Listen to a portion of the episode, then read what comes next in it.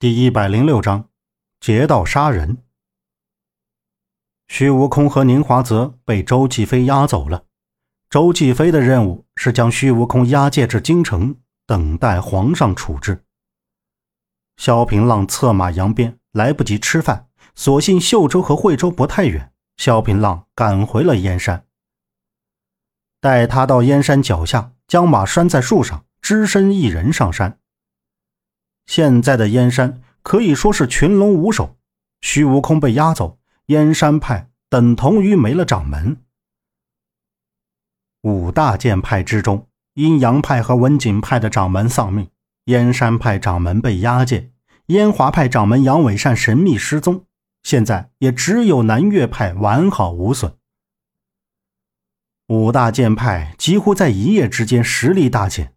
自从元武大师圆寂后，萧平浪一直有一种感觉，他感觉幕后有人一直在操纵着这一切。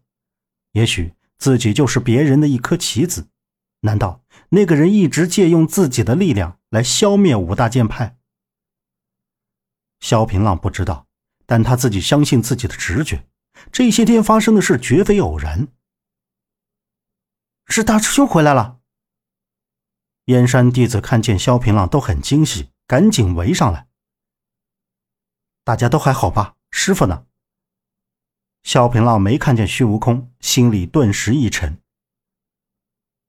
师傅让周继飞押走了。林猴儿看向萧平浪，说明了这一情况。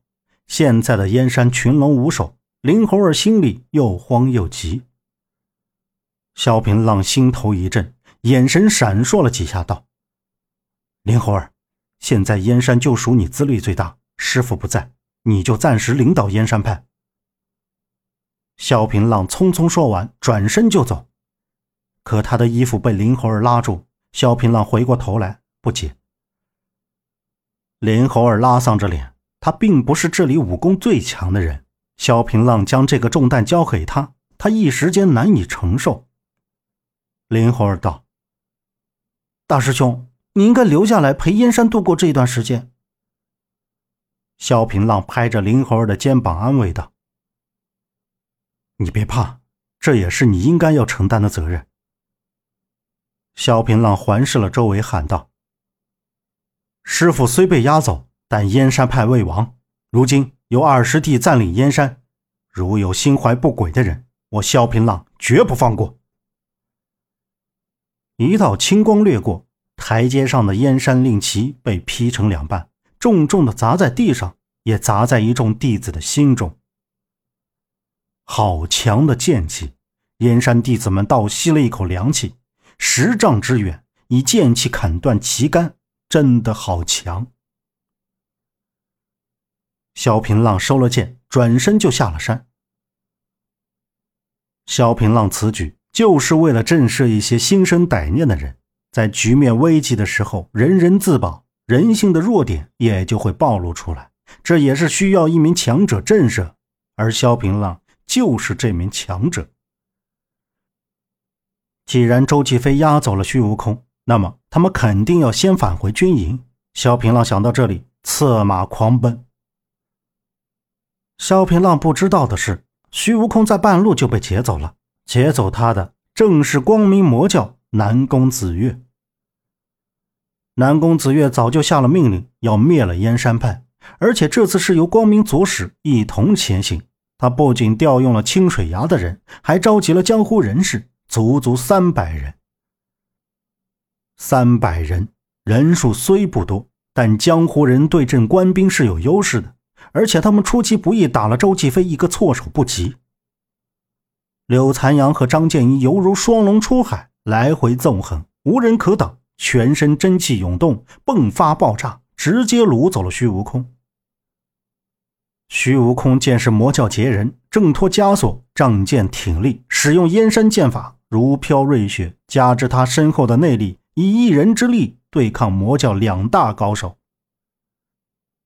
虚无空和光明左右是交手二十余回合，终是寡不敌众。虚无空一剑虚刺，柳残阳一闪。张建英一掌打在虚无空胸口，虚无空大吐一口血，倒纵落下。官兵此刻反应过来，杀喊声从四面八方聚集。柳残阳和张建英只好掳走虚无空，舍弃了宁华泽。魔教的所有弟子见大事已成，倒也不恋战，纷纷撤退。宁华泽看着魔教逃走，就要追上去。周启飞命人拦住他，以黄纸压住宁华泽。宁华泽无奈，只好束手待擒。萧平浪追上周启飞的队伍，已经是黄昏了。周继飞的队伍经过战斗。此时正在一片空地上休整。萧平浪伏在附近，好生打探了一番。当他看见宁华泽被关押在囚车里，就下定决心要将师娘救出来。萧平浪迎风回着游这一轻功绝学一使，整个人犹如云中雄鹰，飘然乎如仙人临世，飞到宁华泽的囚车之前。浪儿，你怎么来了？宁华泽看见萧平浪来救他，神色甚是惊恐，也是为萧平浪担心。萧平浪道：“师娘，浪儿来救你了。”他一剑斩断锁链，拉了宁华泽出来。迎接他们的是亮晃晃的长矛，官兵已经将他们团团围住。周继飞走到官兵前面，说道：“怎么，你们魔教先劫了一次人？”现在还要再劫一次，是欺负我周某人无能吗？刚才被人劫走了虚无空，周继飞的脸都丢尽了。想他英雄一世，竟然在这里翻船，他心里已经很恼火了。偏偏这时萧平浪来救人，如果再被萧平浪得手，那他的老脸真就没有地方放了。所以他无论如何也不能让萧平浪带走人。你这小贼！本大人放你一马，你竟然还敢回来劫车，不知好歹！来，吃我一剑！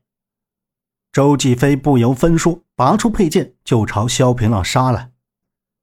萧平浪来不及解释，看见周继飞的剑朝他而来，萧平浪架住周继飞的剑，往下一摁，再往后一拉，活生生的就将周继飞的剑打掉了。周继飞倒退三步，气喘吁吁，指着萧平浪道。小贼，你还有点本事，再吃我一剑！周继飞抢过偏将的剑，还想再来找回丢失的面子。